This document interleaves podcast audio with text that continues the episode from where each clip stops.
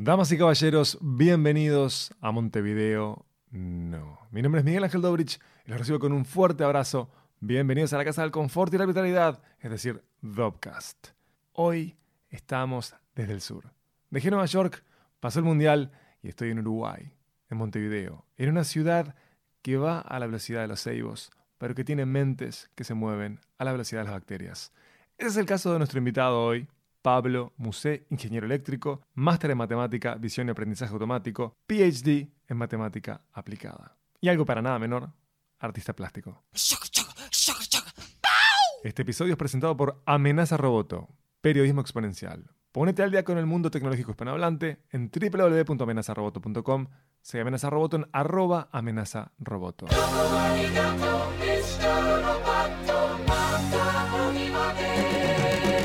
año este, ¿eh? Pasó el mundial. Y estoy viviendo un periodo extraño en mi vida porque mm, es mi año del invierno. Dejé el invierno al norte y lo cambié por el invierno al sur. Una cosa maravillosa lo mío. Realmente maravillosa. Y me estoy poniendo al día con una ciudad de grandes cambios. El cambio más grande de Montevideo ha sido la reorientación de una escalera mecánica en el shopping. Increíble. Por suerte tengo la chance de charlar, de dialogar con gente divina e interesante como Pablo Musé. Les contaba hace unos minutos que Pablo Musé es ingeniero eléctrico, tiene un máster en matemática, visión y aprendizaje automático, tiene un doctorado en matemática aplicada, su máster y su doctorado los hizo en París, Francia. Entre 2005 y 2006 fue ingeniero senior en Cognitech en Pasadena, California, en procesamiento de imagen y visión artificial. Entre 2006 y 2008 realizó un postdoctorado en Caltech, Estados Unidos, en matemática aplicada, al censado remoto en geofísica. Pablo Musé es actualmente profesor titular del Departamento de Procesamiento de Señales de la Facultad de Ingeniería de la UDELAR. Ha dirigido más de una docena de tesis de posgrado en Uruguay, Francia y Argentina. Es profesor visitante de varias universidades francesas y norteamericanas. Ha participado en varios proyectos de investigación nacional e internacional en calidad de investigador y de responsable, con la NASA, con el Centro Nacional de Estudios Espaciales de Francia, la Agencia Espacial Europea. Está salado, Pablo. Y él es experto en procesamiento de señal de imágenes y de datos en general. Tiene más de 10 años de experiencia en Machine Learning, en particular en aplicaciones al diagnóstico a partir de imágenes médicas. Sus áreas de interés incluyen la restauración y el análisis de imágenes, la fotografía computacional y el sensado remoto. ¿No entendiste nada de lo que te dije recién? Tenés la chance de comprenderlo en minutos. Con Pablo dialogamos sobre la importancia de los mentores, cómo pueden desviar positivamente la vida de uno. Charlamos sobre la identidad, sobre su profesión, la ingeniería electrónica. ¿Qué es eso? ¿Cómo se delimita? Y si es que es posible delimitar esa rama de la ingeniería. ¿Cómo se trazan o se edifican diálogos con la memoria y el relato familiar mientras se viaja. Y también qué hacen en la Facultad de Ingeniería de la Universidad de la República, que es fascinante, créanme, lo que hacen. Realmente fascinante. Recuerden que nos pueden escuchar desde iTunes, TuneIn, Castbox, SoundCloud. Buscan Dopcast y allí tienen todos los contenidos de la Casa del Confort y la Arbitrariedad. Conozcan nuestro canal de YouTube, que es Dopcast. Allí pueden disfrutar del norte del sur, de Parque Mi Piache, y de episodios de Montevideo No. Si sos el loco del RSS, nos escuchás también desde donde quieras, como Feedly. Y por supuesto, todos los episodios de este podcast, como nuestros vecinos, Vera Basket, Dipshet, Parque Mi PH y El Norte del Sur, están en dopcast.uy.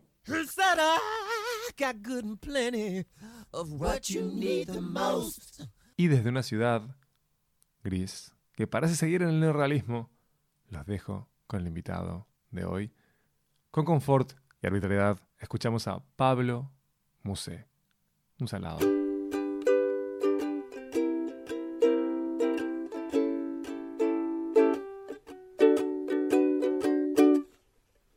Bueno, cuando era chico yo, por, por una cuestión de que mi viejo era médico, me imaginaba como médico, ¿no? Como le pasa a mucha gente y como le pasa seguramente a muchos hijos de, de médicos. Después, este, como me empecé a enganchar con el dibujo y todo eso, después de, una, de unos dos años de aprender guitarra eh, y que no me enganchara, probablemente por cuestiones pedagógicas, eh, empecé a ir a un taller, hay un taller en, Carrasco. Después, y ya después más de grande, empecé a talleres un poco más formales. Este, Y, y entonces el gusto por el dibujo siempre lo tuve. Entonces ahí me imaginaba haciendo arquitectura, ¿no? De hecho hice quinto científico para hacer arquitectura. Este, en ese año conozco un ingeniero, eh, paciente de, de mi viejo, con el cual empiezo a, a tener un diálogo fluido, este, empezamos a, el loco muy colgado con la matemática, este, me invitaba a la casa para resolver problemas, ¿viste? preparar los exámenes, discutir cosas. Y ahí me, me fui enganchando con eso. Y al mismo tiempo también me, me- como que me fui dando cuenta que trabajar en la, en la arquitectura de la forma que yo me lo imaginaba, en un país como este no era tan viable.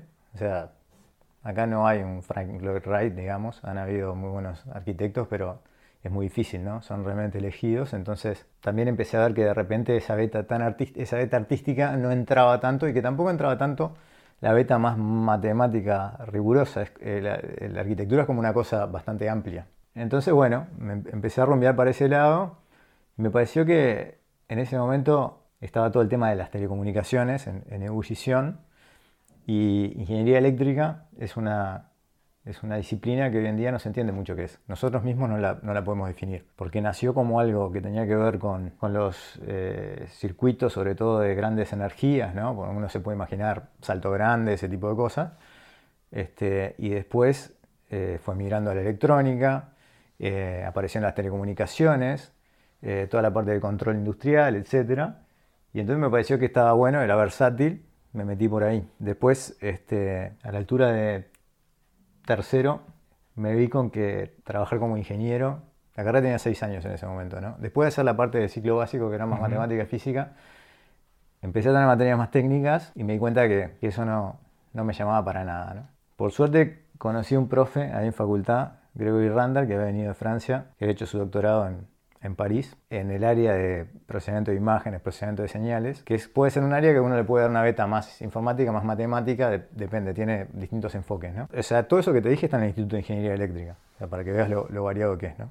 De un nombre que la gente no entiende y de hecho perdemos estudiantes por eso. Muchas cosas que hacemos nosotros los estudiantes piensan que se hace solo en ingeniería de sistemas y de repente le erran porque el enfoque nuestro es más lo que querrían. ¿no? Entonces ahí este, empiezo a trabajar en procesamiento de imágenes, tenía una, una carga matemática que me gustaba, empiezo a hacer alguna materia de matemática también, un poco para completar mi formación de la facultad, que era bastante sólida. Y, y después decido, cuando termino de estudiar, explorar un poco oportunidades en otro lado, con la curiosidad también de vivir afuera un tiempo, y me surge la posibilidad de irme a hacer una maestría a Francia en un tema que eh, la maestría trataba de matemática, visión y aprendizaje automático. Para, para. Estoy como notando un par de constantes en relación a mentores, si se quiere, Sí. para desviar tu vida sí, positivamente. sí, Primero, vos hablabas de que un paciente de tu viejo, que era oncólogo, que no lo dijimos, fue quien de algún modo alimentó este, esa curiosidad. tu curiosidad Sí, y eso te llevó a ingeniería. Ahí me cuestionaba, ¿era normal tener diálogo con pacientes de tu viejo? ¿En la No, familia? no, claro, fue una cosa muy, muy excepcional. De hecho, digo, por la disciplina de mi viejo, el tema de la relación con los pacientes es bastante complicada. Yo conozco muy pocos eh, pacientes que se hayan hecho tan amigos de mi padre, porque tenés que poner una cierta distancia en esa disciplina, porque Por además está el involucramiento emocional, además de Por todo. ¿no? supuesto. Entonces eso fue bastante, este, bastante particular. Sí. Y la verdad que es un tipo, eh, eh, Cousillas, era el apellido, no me acuerdo el nombre ahora, que, que para mí fue fundamental en mi, en mi vuelta de vida, ¿no? Y después tuviste a este francés que fue a clases No, en realidad la historia de Gregory es bastante particular porque él eh, nació en, en Cuba. No, perdón, él nació en Estados Unidos, de padres americanos. eh, eh, su madre eh, era una poeta, es, porque vive una poeta, Margaret Randall, muy conocida, este, de izquierda. En ese mo- momento tenían problemas con el macartismo. Claro. Se fue a Cuba. Este, y ya en ese momento, o sea, por, por distintas razones, eh, ella fue como madre soltera, pero digo, con, un- con el padre que era, que era amigo, digamos. Fue como el padre fue como una elección para tener el hijo, digamos, pero todo en términos entendidos, ¿no? Este, y entonces Gregory, dije mal, se fue, nacieron en Estados Unidos, se fueron a México. Hizo la escuela en México, hizo el liceo y la facultad en Cuba, se casó con una uruguaya eh, que de padres exiliados en, en Cuba, de, hija de Pablo Carlevaro, que fue un decano de medicina, y se fueron a Francia después, donde él hizo el doctorado en, en este tema, digamos. Procesamiento de imagen era. Sí, procesamiento de imágenes, sí, sí, sí. Perfecto. Así que gracias al contacto con este caballero es que vos terminás yéndote a estudiar a Francia. Sí, como que me salvó en realidad. Porque llegó un momento que yo dije, ¿qué hago? Claro. Fui a, a entregar un informe a Amprofe en, en Ante- a Antel, eh, ya de una materia que no, realmente no me, no me llamaba mucho la atención, tenía que ver con protocolos de comunicación en, en telecomunicaciones. Y claro, en ese momento Antel estaba en, la, en donde es la DGI ahora, y entré a ese espacio este, y, y no me vi.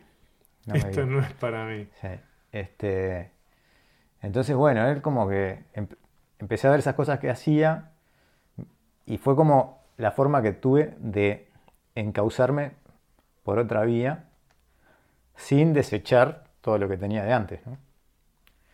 Este, porque toda la formación que había tenido antes me servía. O sea, yo creo que siempre cualquier formación previa te sirve, pero en este caso e- ese, ese desvío no fue tan drástico. ¿no? Fue pegar un volantazo, pero no cambiar de, de ruta, digamos. Y te fuiste a Francia. Tu viejo ya estudiado en Francia también. Mi viejo este, estudió oncología en Francia cuando la oncología recién est- estaba surgiendo en el mundo. De hecho, este, recién este, estaba empezando a surgir en todas partes la idea de tratar los, los tumores sólidos y de tratarlos eh, con un enfoque centralizado. Antes, eh, un cáncer de colon lo trataba un gastroenterólogo. No te estoy diciendo desde lo que yo sé, ¿no? Capaz que estoy diciendo una, una barbaridad, pero ese es más o menos el concepto que tengo de, de cómo era. Entonces mi viejo estudió medicina acá y después este, fue a hacer eso allá, ¿Estuvo en París? en París. Sí. ¿Vos estuviste en París también? Yo estuve en París, sí. Digo, con el cual siempre tuve un lazo muy fuerte por, por mis padres que vivieron ahí, ¿Fuiste por el, francés el liceo también? francés al que fui. Este, entonces fue como súper natural ir, ir a, ir a ¿Y tu apellido museo francés? No, ¿No es, ¿No es francés en serio? No, lo que sucede es que eh, por el lado de mi viejo eh, somos eh, de origen libanés, ¿En serio? sí, con una cultura libanesa bastante marcada. Este, mi viejo se crió con sus abuelos, que eran libaneses. En mi casa se cocinaba libanés, no se hablaba árabe. Delicioso. claro. Sí, increíble. Y, y- y bueno, cuando vino mi bisabuelo a, acá a Uruguay, eh, allá tienen la tradición de poner un nombre de pila, el nombre de pila del padre, creo que el nombre de pila del abuelo y el apellido familiar. Y lo anotaron con el nombre de pila de su abuelo, que era Musa, que quiere decir Musa o Muse, depende de la región del Líbano, cómo se pronuncia, que quiere decir Moisés en árabe. Y así quedó. Maravilloso. El apellido, eh, el apellido lo conocemos, de hecho yo ahora estuve en el Líbano hace, eh, hace un mes, es la cuarta vez que voy, tenemos contacto con la familia de allá, y todo, solo que tiene el apellido distinto. Toda la diáspora familiar también, con, los, con el sabor del lugar, por ejemplo, el apellido es Abu Shabke, eh, en- tenemos una parte de la familia grande en, en Brasil, muchos en Porto Alegre, ahí es Bushabki, eh, en México es, tiene una X el nombre por algún lado, típicamente mexicano. Y bueno, y así, así sigue la cuestión. Entonces no. Suena como francés, pero no tiene nada que ver en realidad. Fantástico. Sí, sí, sí, es una historia linda. Sí, Divino. Y estabas en Francia como tu viejo. A mí me ha pasado que, no sé, voy a contar una tontería, pero Eh. yo sé que de pequeño, de, de los primeros destinos a los que fui, primero en la panza de mi madre y después físicamente fue Río. Sí, Entonces cuando yo volví a Río con mis hijos, o sea, básicamente de algún modo recreando de modo disléxico lo que han vivido mis padres, me hizo todo el tiempo estar en diálogo con, con- con esa historia familiar. Sí. Me pareció hermoso. Este, capaz que porque estoy todo el tiempo buscando cosas hermosas por la vida, pero me pareció Eh, increíble, me sacudió repente cosas que emocionalmente. te hablan o que has oído, no te han hablado directamente, pero están como ahí en el aire y de repente vas a ese lugar y notas las, los- las eh, evocás las cosas que de repente, de esa información que te llegaba, pero también notas los cambios este, y tu visión muy distinta de la que de repente te transmitieron tus padres un tiempo después, que tiene una cierta eh, deformación por una cuestión emocional ¿no? Este, y personal. Este, y a mí me pasó todo eso. Fue muy bueno. Por ejemplo, fui a visitar el lugar donde vivían ellos. Este, esas cosas, ¿no? Son, son lindas, sí. Y a su vez me imagino que de algún modo te mm, reconecta Sí, con tu familia. sí, sí. Porque a mí me pasaba, yo qué sé, con cosas con las que discrepaba. Mi viejo, por su, labor, por su labor, viajaba muchísimo. Mm. Y después por mi trabajo empecé a viajar bastante. Y me llevó como a tender puentes eso, a Exacto. entender más al otro en una cantidad de aspectos. Sí.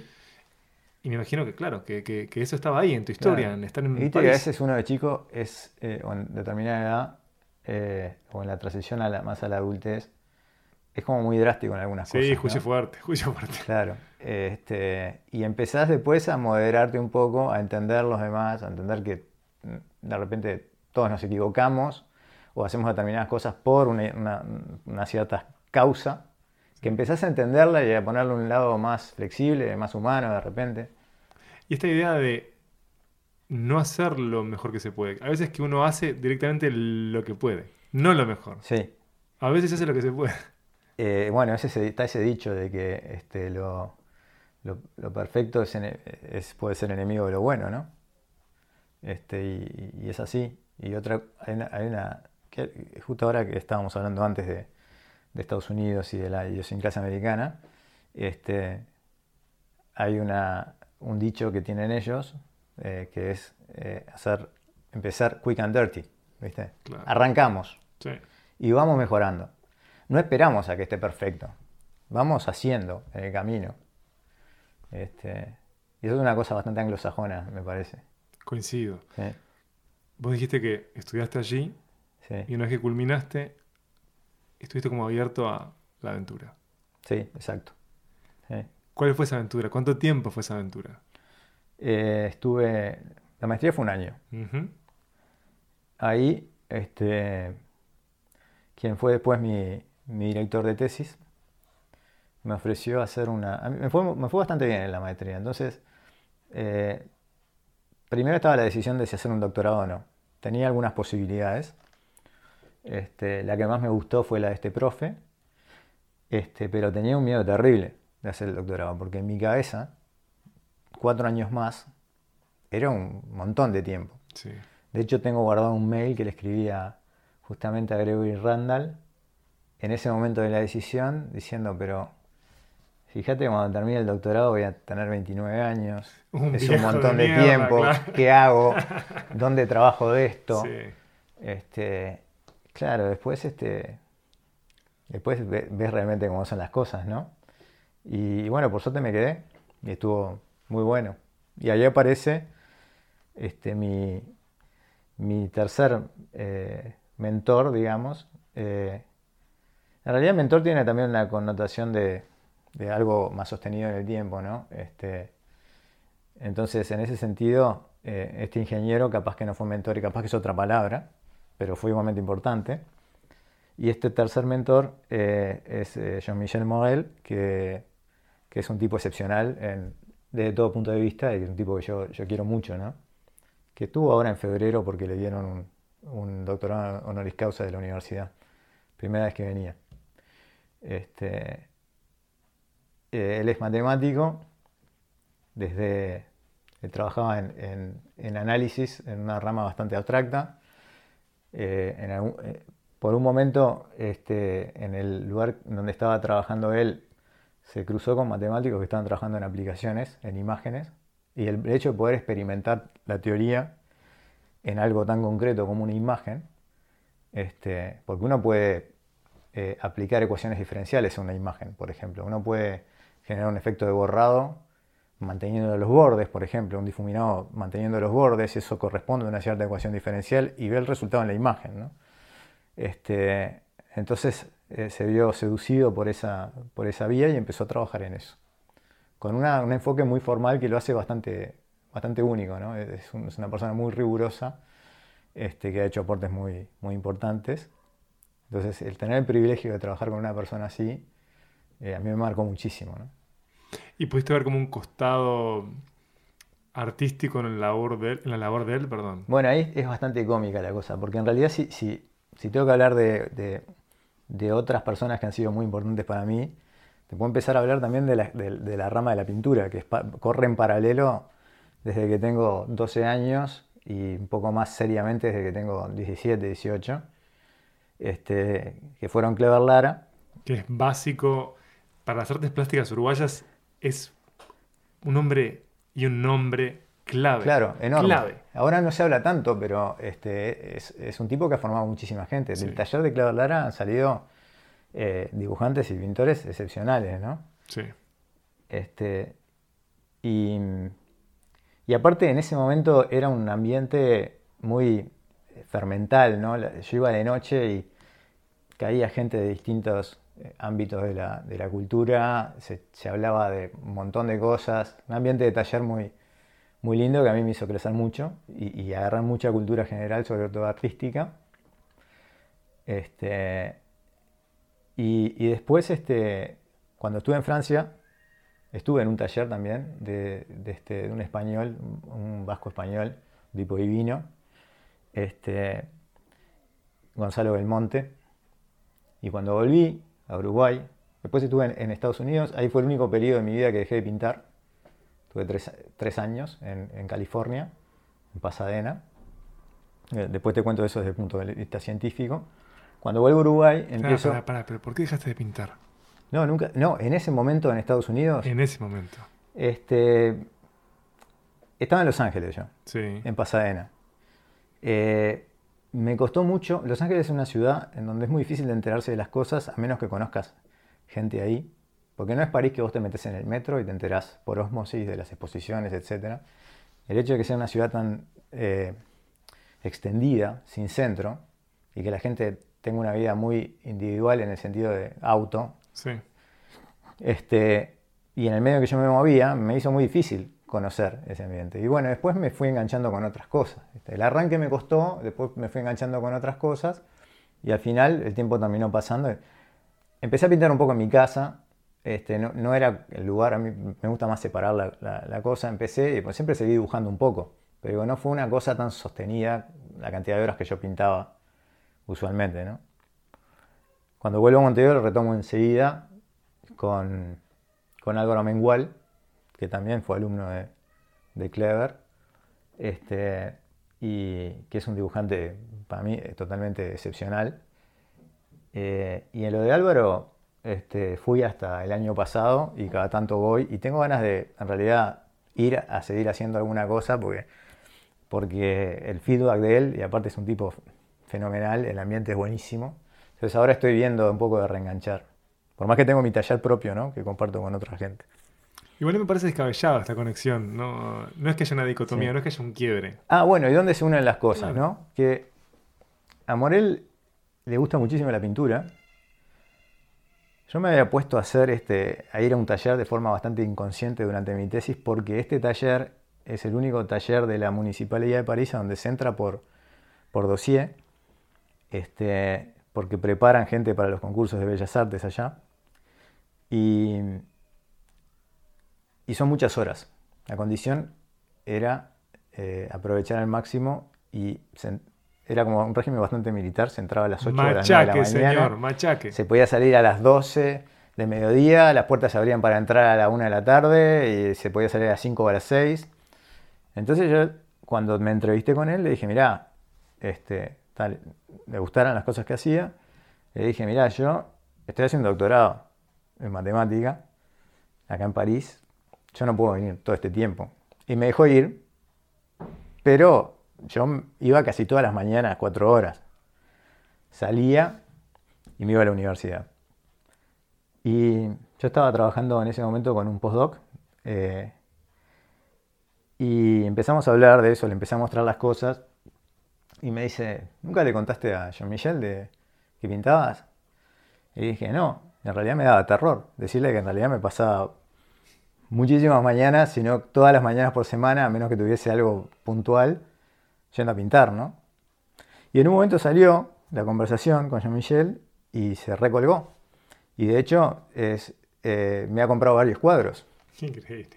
Así que bueno, ahí es donde se atan un poco esos, esos dos mundos, ¿no? Que no los he conectado del todo, supongo que en algún momento se conectarán más, pero...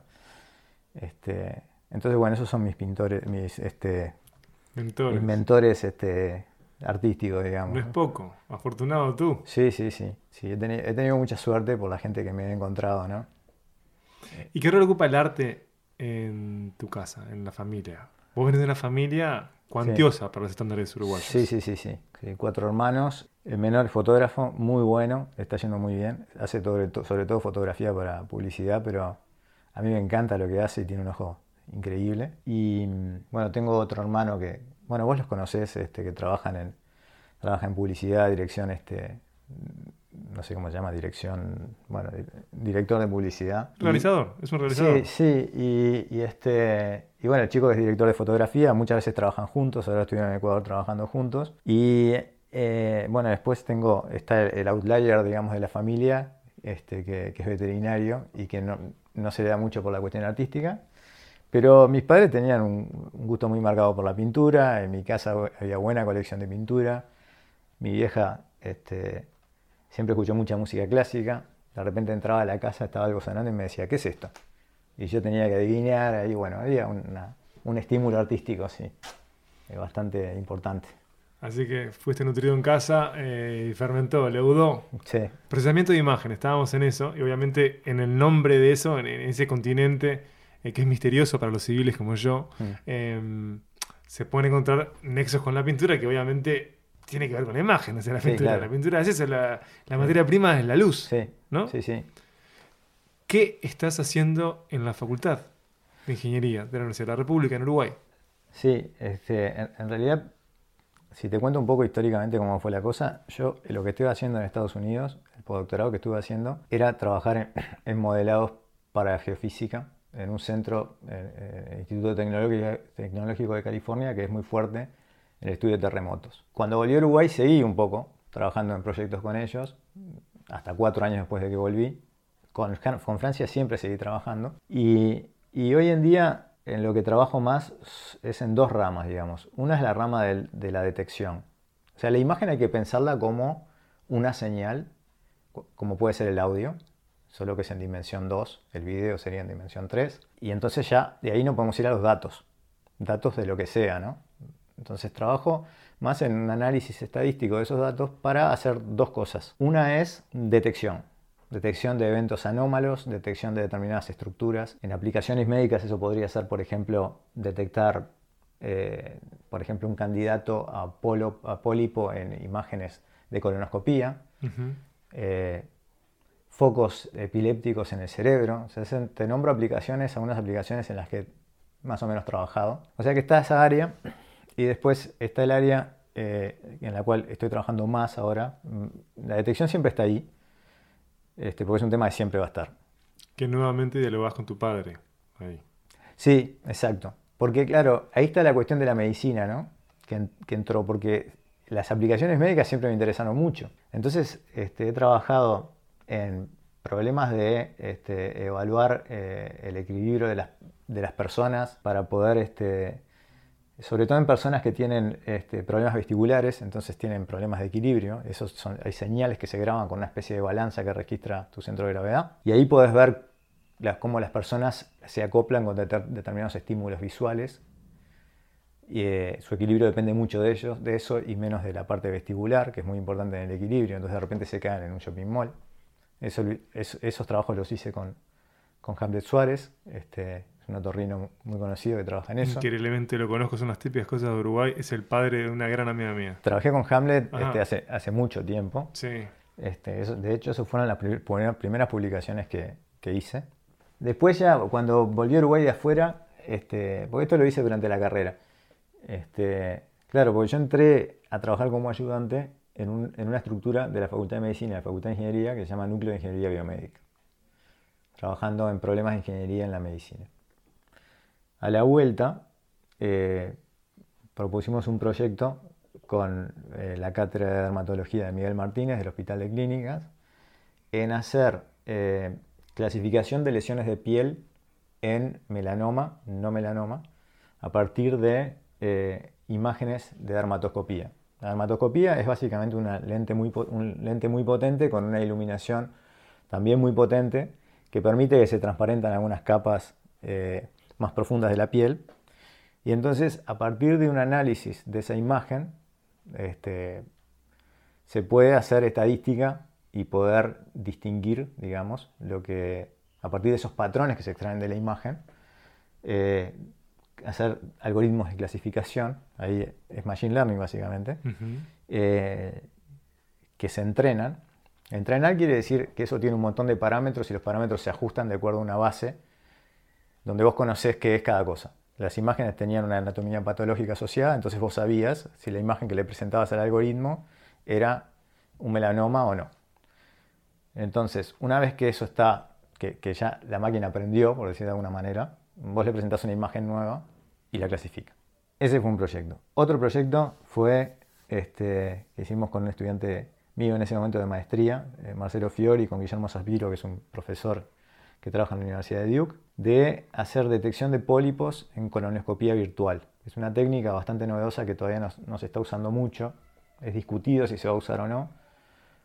Pero la idea es que se hace una reconstrucción del, del colon a partir de tomografía se hace una reconstrucción 3D de ese colon y en, el interior uno puede analizar la geometría y la textura, identificar zonas que son candidatos a pólipos. Entonces, esa reconstrucción 3D, vos le pintás las zonas en donde este, hay una estructura que es un candidato a pólipo y el, médico es asistencia al, diagnóstico, ¿no? Nunca diagnóstico automático es una cosa muy delicada, Claro, igual que interesante este uso que discrepa tanto de lo que suele salir en los medios, porque en los medios en tu rama, mm. siempre lo que horroriza es, el uso abusivo, entre comillas, de la biometría. Para identificar, eh, para tipificar, digamos. Exacto.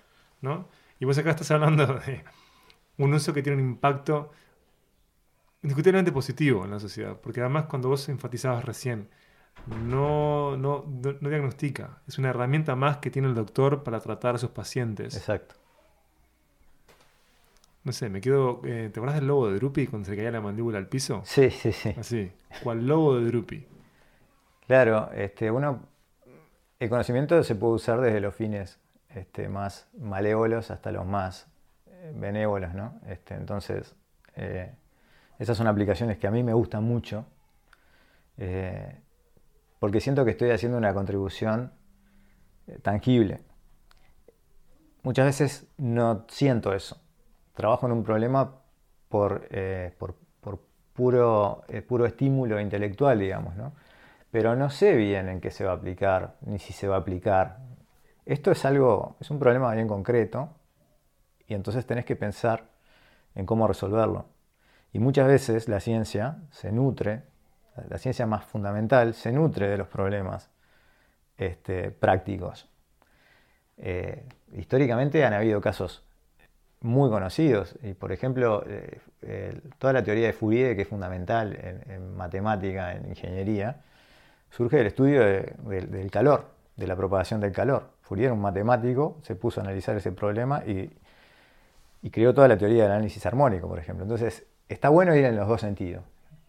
Trabajar, está bueno mirar lo que se hace en la industria, mirar lo que se hace en las ramas más aplicadas, lo que se hace en la medicina, porque siempre nutre el interés también fundamental. ¿no? Por eso es tan importante la matemática aplicada, que en este país no ha tenido todavía un desarrollo muy grande. Este, acá este país tiene una, fuerte tradición de matemática pura, no de matemática aplicada, que es en lo que, en lo que trabajamos este, un, grupito ahí en, facultad, que estamos en el Instituto de Ingeniería Eléctrica, que también es muy común. En, este, son materias, son este, disciplinas que están en la interfaz de varias áreas del conocimiento y muchas veces tienen enfoques distintos, desde distintas eh, multidisciplinarias. ¿no? Y muchas veces resulta que este tipo de cosas se hacen en departamentos de matemática, que tienen áreas de, de matemática aplicada, o se hacen en departamentos de típicamente ingeniería eléctrica este, o informática. Alguna otra aplicación en medicina también trabajé, pero bueno, ahora no me viene mucho a la, a la mente. ¿Y ahora en concreto en qué están? Ahora estamos trabajando eh, en un problema que varios que estamos ahí nos interesa, que es eh, restauración de imágenes. La restauración de imágenes quiere decir, por ejemplo, eh, te doy un ejemplo bien claro. Tengo una imagen borrosa. quiero recuperar la imagen verdadera. Nunca voy a poder recuperar esa imagen verdadera perfectamente porque la, información se perdió. Claro. Básicamente, una imagen borrosa es una imagen, si uno piensa en una imagen digital, es un conjunto de números, es una matriz de números.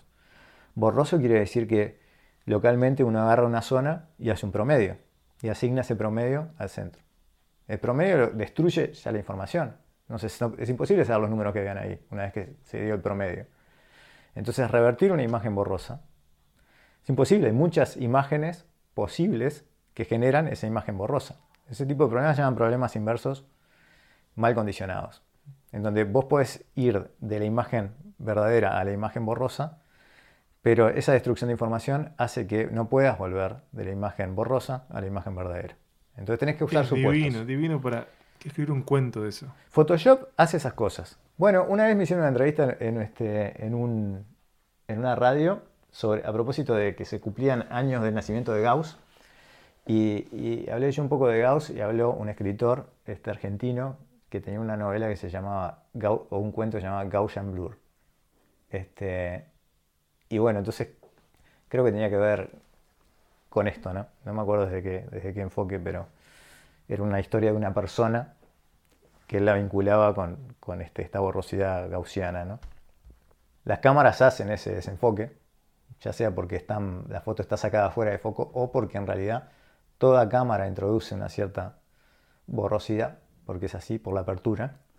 A veces se quiere me- aumentar la resolución a partir de una imagen. En microscopía eso es muy, usual, entonces pensar en técnicas de lo que se llama super resolución, también eso es un problema de restauración de imágenes. Limpiar el ruido en una imagen, varias cosas más. Por ejemplo, también este, hacer lo que se llama HDR, eh, High Dynamic Range, que es como a partir de una imagen puedes aumentarle el rango dinámico. Una imagen que salió oscura, cómo puedes hacerla aparecer con una buena iluminación. Entonces, el problema estamos trabajando. En la parte de aplicación, un software que hace eso es Photoshop todo lo que ocurre cuando uno aprieta un botón para procesar una imagen, hay matemática que se transforma en un algoritmo, que se transforma en un plugin que está en Photoshop. Uno aprieta el botón, a veces automáticamente hace la restauración, a veces requiere setear algunos parámetros, pero básicamente nosotros trabajamos en, eso, en lo que está atrás de Photoshop, por decirlo de alguna manera eh, más eh, ilustrativa. Hay varios enfoques para trabajar en eso. Un enfoque es un enfoque más, matemático tradicional, y después está toda esta área de Machine Learning. Se ha pasado de trabajar con modelos, eh, para darte una idea de eso, justamente yo te decía que no se puede recuperar una imagen verdadera a partir de una imagen borrosa porque la información se perdió. Y el universo de soluciones es muy posible. El universo de imágenes posibles, verdaderas, digamos, que me llevan a la imagen borro- borro- borrosa es infinito. Pero si yo empiezo a agregar información a priori, por ejemplo, eh, en una imagen, un- una imagen está compuesta de bordes, de objetos que se ocultan, esos bordes son netos. Si uno empieza a agregar esa información es como que el espacio, es el universo de imágenes posibles de la solución se, se achica. Acotar la inferencia. Exacto.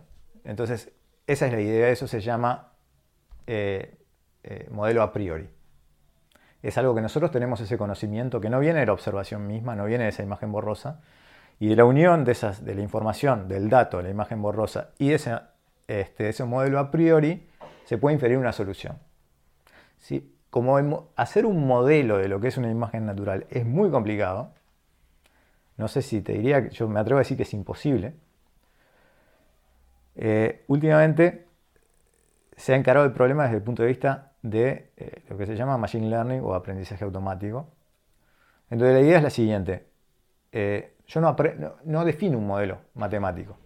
Lo que hago es ponerle una red neuronal, eh, hoy en día redes profundas son, es una red neuronal que tiene básicamente muchas capas, para el que entienda un poco sabe de lo que estoy hablando. Y entonces lo que se hace es entrenar esa red se le pone un conjunto de, se le pone, por ejemplo, a la entrada un par, que es una imagen borrosa y una imagen este, Nítida. nítida. Eso, pero eso, por ejemplo, lo puedo simular eh, a partir de la imagen nítida. o puedo sacar varias fotos, simularlo, este, digamos, informáticamente, o puedo sacar las fotos en distintas condiciones. Se le pone eso y el algoritmo dice, bueno, si yo tengo esta entrada y yo tengo esta salida, ¿cómo tengo que ajustar mis parámetros para poder recrear la, salida? ¿no? Si yo hago eso sobre un universo enorme de imágenes, estoy como haciendo mi modelo de las imágenes naturales, por decirlo de alguna manera. Pero nunca escribo ese modelo matemáticamente.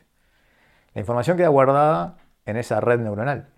Red neuronal u otros métodos, ¿no? No, es, el, no es el único en realidad. Pasa que las redes neuronales profundas se están andando muy bien, esa es la realidad.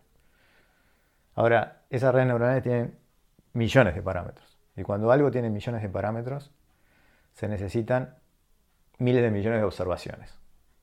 Y ahí es donde entra la masividad de los datos. Hoy en día estas cosas se pueden hacer porque en imágenes, por ejemplo, todas las fotos eh, de los celulares las fotos que se están subiendo a Facebook continuamente, las fotos que Google archiva, las fotos que se suben a Flickr. Todo eso es un universo tan gigante que se constituye en bases que permiten hacer este ajuste y calibrar, digamos, esta, esta red. Entonces, eso está andando muy bien, porque hacer un modelo de imagen matemático es imposible. Y hacer algo que en donde el modelo está implícito, digamos, en los parámetros de esa red, ya pasa a ser más viable con esa base de imágenes. Si la base de imágenes es mala o no tiene nada que ver con la imagen que yo quiero restaurar, el resultado va a ser pésimo. Claro. No hay garantías teóricas de qué va a pasar y cómo va a ser la solución, si va a ser adecuado o no. Todo esto hoy en día es empírico. ¿no? Este, entonces, grandes bases de datos y potencia de cálculo tremenda. ¿no? Las bases de datos van a seguir creciendo, la potencia de cálculo y de almacenamiento va a seguir creciendo, entonces es esperar que esto siga mejorando. Un poco esa, es la idea. Estamos trabajando en restauración usando métodos de aprendizaje automático. ¿Y la Facultad de Ingeniería se divide en qué departamentos? Bueno, la Facultad de Ingeniería, eh, voy a hacer un course to find. ¿no? La Facultad de Ingeniería tiene un Instituto de Ingeniería Civil, un Instituto de Ingeniería Eléctrica, un Instituto de Ingeniería Mecánica, un Instituto de Computación, un Instituto de Agrimensura, este, y tengo miedo de olvidarme de alguno. ¿no? Eh, yo estoy en el Instituto de Ingeniería Eléctrica, en el instituto, bueno, los institutos básicos, ¿no? Matemática, Física, Instituto de Química. Este, yo estoy en el Instituto de Ingeniería Eléctrica, como te dije, no se sabe bien qué es, ¿no? El nombre no dice mucha cosa, es una herencia. Y en el Instituto de Ingeniería Eléctrica está el Departamento de Telecomunicaciones, Departamento de Electrónica, Departamento de, Control, eh, Departamento de Potencia, que son los que trabajan en grandes energías, y el departamento de procesamiento de señales, que es donde estoy yo. En el departamento de procesamiento de señales hay dos grupos. Un grupo que trabaja más en audio y señales unidimensionales, un grupo que trabaja más en imágenes. Y hoy en día nos estamos poniendo a trabajar más en datos de lo que sea, ¿no? Entonces es un poco la, fauna, ¿no? claro. Dentro de la facultad. ¿Cuánto te ha afectado por fuera de tu labor como ingeniero esta, este paradigma como dataísta? Esta Traducir al mundo en datos. Eh, yo eh, es como que tengo que confesar de que trabajo en esto porque tiene un futuro muy grande, pero no es lo que más me apasiona. Porque muchas veces estos modelos, eh, o sea, estas redes, por qué funcionan o no, se entiende mucho y puede ser una caja negra, digamos. Hay muchas reglas empíricas para hacer determinados ajustes que hacen que funcione mejor o no, pero no se entiende mucho y es muy complejo. Por ejemplo, hay, un problema, cuando uno hace un modelo eh, matemático de lo que es la, eh, la, información a priori, cómo debería ser un modelo de imagen, todo eso es muy lindo matemáticamente. Este, uno puede calcular las soluciones, la mayoría de los casos, de forma cerrada. Tiene garantías de convergencia de un algoritmo, no. En general se hace buscando la solución. Encontrar la solución es como minimizar una función, por decir algo. Ese mínimo hay garantías de convergencia o no.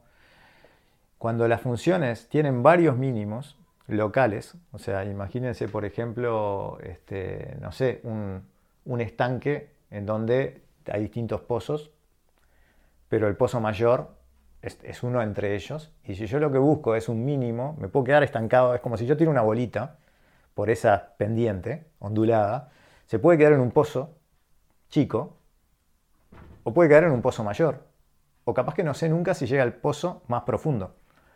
Entonces, eh, cuando uno tiene un modelo matemático, tiene formas de de repente aproximar esa, esa, función que tiene varios mínimos locales por una función más suave que tenga un único mínimo, por ejemplo. Hay distintas formas de tratar el problema, a veces no se puede. La red neuronal tiene infinitos mínimos, infinitos no, pero digo, podemos considerar infinitos mínimos locales. La forma de minimizar eso es muy complicada. No se sabe si uno se queda en la mejor solución o se queda en algo que localmente es mejor que el entorno. Digamos, Entonces, analizar todo eso en esa fauna es, complicado. Entonces, hay una cierta reticencia en la comunidad matemática con respecto a esto, porque se lo considera que tiene un enfoque muy caja negra y muy experimental. Pongo esto, sale esto, eh, hago algún truquito, muevo un poco algún parámetro, este, agrego una capa, eh, me funciona mejor, peor, pero no hay garantías de qué es lo que pasa. Es que la idea de la caja negra es inquietante hasta para la sociedad. Claro, exacto. Es hermoso que vos contextualices porque es, no comprender que el resultado es la verdad. Exacto. Sí. Y eso es básico, ¿no? Si yo te doy una imagen nueva, vos podés calibrar estos parámetros para que funcionen bien sobre tu base de datos. Yo te doy una imagen nueva, ¿me va a dar el resultado esperado, el mejor resultado posible o no? No lo sé. Eh, es muy probable que sí. Este, si mi universo de datos es suficientemente grande comparado con la cantidad de parámetros que tengo que ajustar. Pero no lo sé a ciencia cierta. Incluso no sé si mi procedimiento de minimización, que es el que se usa para encontrar la solución, en, este, en una base grande va a converger este, a una buena solución. Entonces, si yo doy una imagen nueva para que me la restaure, no sé si el resultado va a ser bueno o no. Entonces ahí este, está donde se llama aprendizaje automático, pero resulta que el resultado, y no es tan automático, porque uno tiene que, eh, hay una inspección después, ¿no? Claro, claro, y, y, también es interesante ver que el hombre está, digamos, es arquitecto de eso. Sí. Por eso es que hay sesgos, por eso es que hay errores. Exacto. Hay una parte que es artesanal en, el armado de esta máquina impalpable. Este, hoy en, este, en, este, programa que estuve en la mañana, en perspectiva, este, había un ingeniero que, que había desarrollado una canción este, que se llama Celeste Inteligencia, que es una canción este, eh, como de apoyo a la selección, creada eh, por un algoritmo de inteligencia artificial. Y, la, hizo, compuso la canción, digamos, o entrenó la computadora para que componga la canción a partir de una base de canciones de, sobre la selección uruguaya, sobre, o sea, Jaime Ross, este, No te va a gustar, etc. Sería un Frankenstein. Claro. Bueno, Frankenstein es eso en realidad, ¿no? Frankenstein es la. es, es, es el paradigma de la, de la del robot, de la inteligencia artificial, ¿no? Frankenstein va aprendiendo, incluso llega a aprender emociones, ¿no? Este, entonces agarró también una base gigante de canciones de fútbol, temas de fútbol. Y a partir de eso entrenó este, un algoritmo que lo que hace es generar letras de canciones. Y es buenísima. Hoy leyeron la, letra en perspectiva, este, y es una letra que está bárbara. Ahora, hablando con él, en realidad, eh, eh, esa red genera a veces canciones que están buenas y a veces que son horribles. Y aún las que están buenas hoy en día necesitan de algunos ajustes para que la canción quede razonable, porque de repente una frase engancha con otra que no tiene nada que ver o le falta un, articulador. Este, entonces, hoy en día el hombre eh, todavía está. No sé si va a estar en un futuro, si va a ser necesario o no. Este, creo que en un futuro cercano, por lo pronto, lo va a seguir siendo. Y ahora llegamos a la parte especulativa me interesa muchísimo, o más especulativa, saber qué, inferencias, eh, qué posibilidades y qué riesgos ves a mediano y largo plazo. De toda esta, esta este, movida. Este salto, esta revolución que se está viviendo. Y bueno, hay un problema clarísimo que ya está ocurriendo, que es la pérdida de empleos. Esto está evolucionando tan rápido el ser humano siempre logra adaptarse a los cambios tecnológicos. Lo hizo en la revolución industrial. Se perdieron muchísimos empleos en la revolución industrial. Y subsistimos. No sé cuántas familias quedaron por el camino.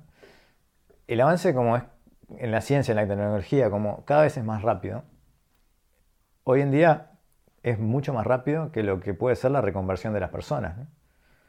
Porque al final, toda tarea rutinaria va a ser sustituida por una máquina. Entonces, ¿cuáles son los empleos que quedan? Empleos que tienen, creo que el arte va a seguir estando ahí, el artista va a seguir estando, va a estar apoyado por, por máquinas, de hecho ya, ya lo está. Este, lo estuvo desde, desde, desde siempre, básicamente. ¿no? Este, y, y todas las, las, tareas que tengan una carga intelectual importante. Entonces ahí vamos a la formación. Ya hay atrasos en reformulación de la educación. Ya, independientemente de esto, ¿no? ya desde hace un tiempo se habla de que los millennials tienen distintas capacidades que, que las generaciones anteriores, ni peores ni peores, ni mejores, distintas. Este, entonces, ¿cómo es la mejor forma de enseñarles a ellos? Y bueno, y este problema se, se va a acelerar, ¿no? Este, bueno, y después, eh, con todo lo que conlleva eso, ¿no? Desde el punto de vista de, este, social, económico, este, eso ya es un tema que a mí me, me, escapa mucho, ¿no? Eh, hay un lado bueno de esto, ¿no?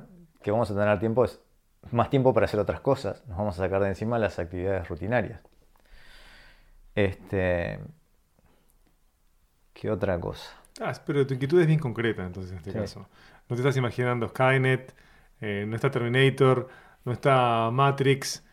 El problema es material. El problema es la falta de trabajo que se va a acelerar. Claro.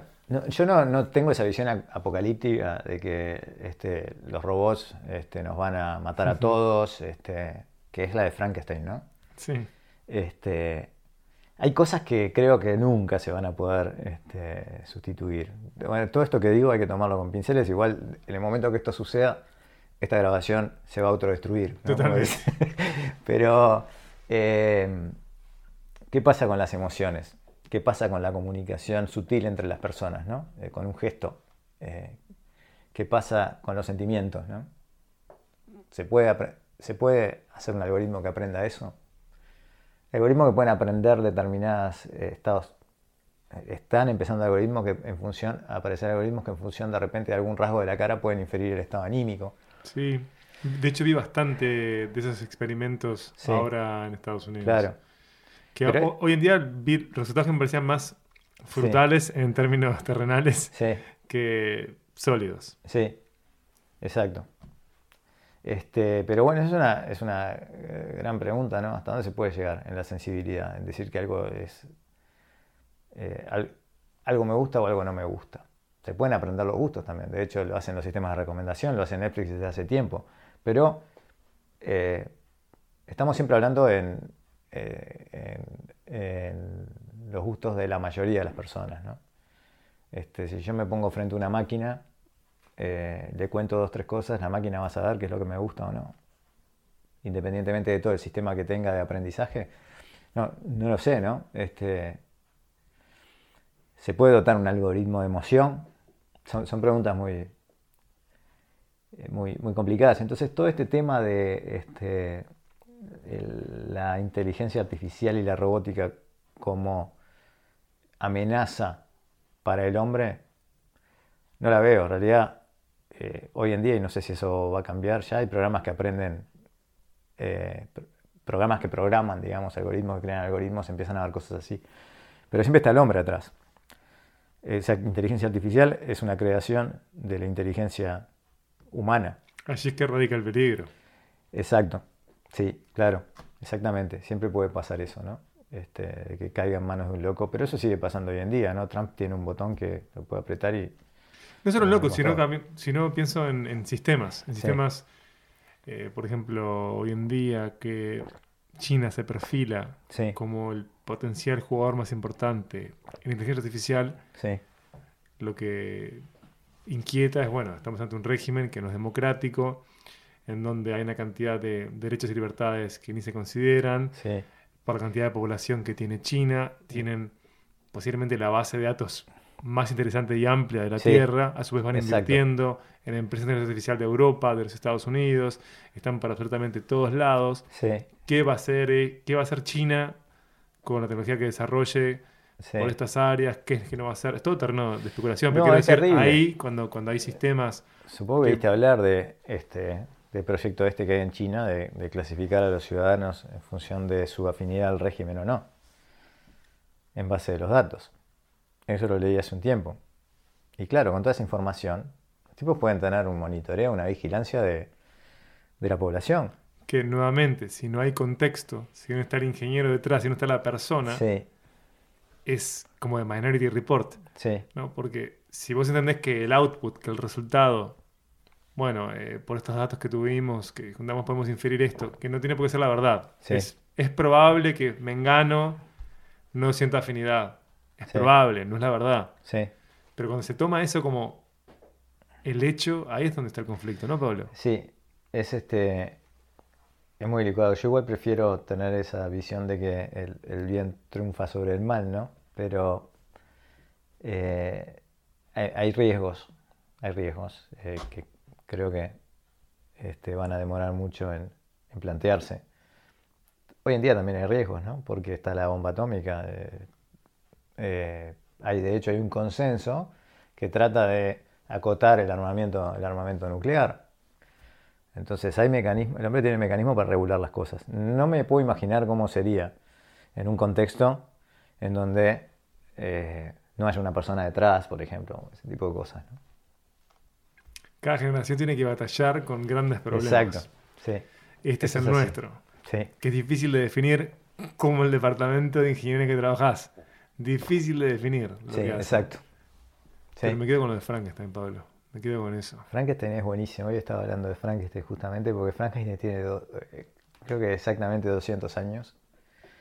Y es, este, es el drama de la creación de, de, de un androide que, eh, del cual su creador pierde control.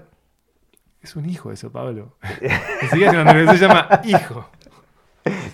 Este, y hay una parte muy buena en donde, eh, porque claro, Frankenstein aprende emociones, aprende cosas absolutamente increíbles, eh, quiere destruir a, a los hombres, ¿no? Al principio con una, una idea este, de- del bien y el mal, este, en un momento eh, el, el- el androide va a, a Víctor Frankenstein, que es el, su, su creador, y le dice, y le pide que le cree una, una mujer.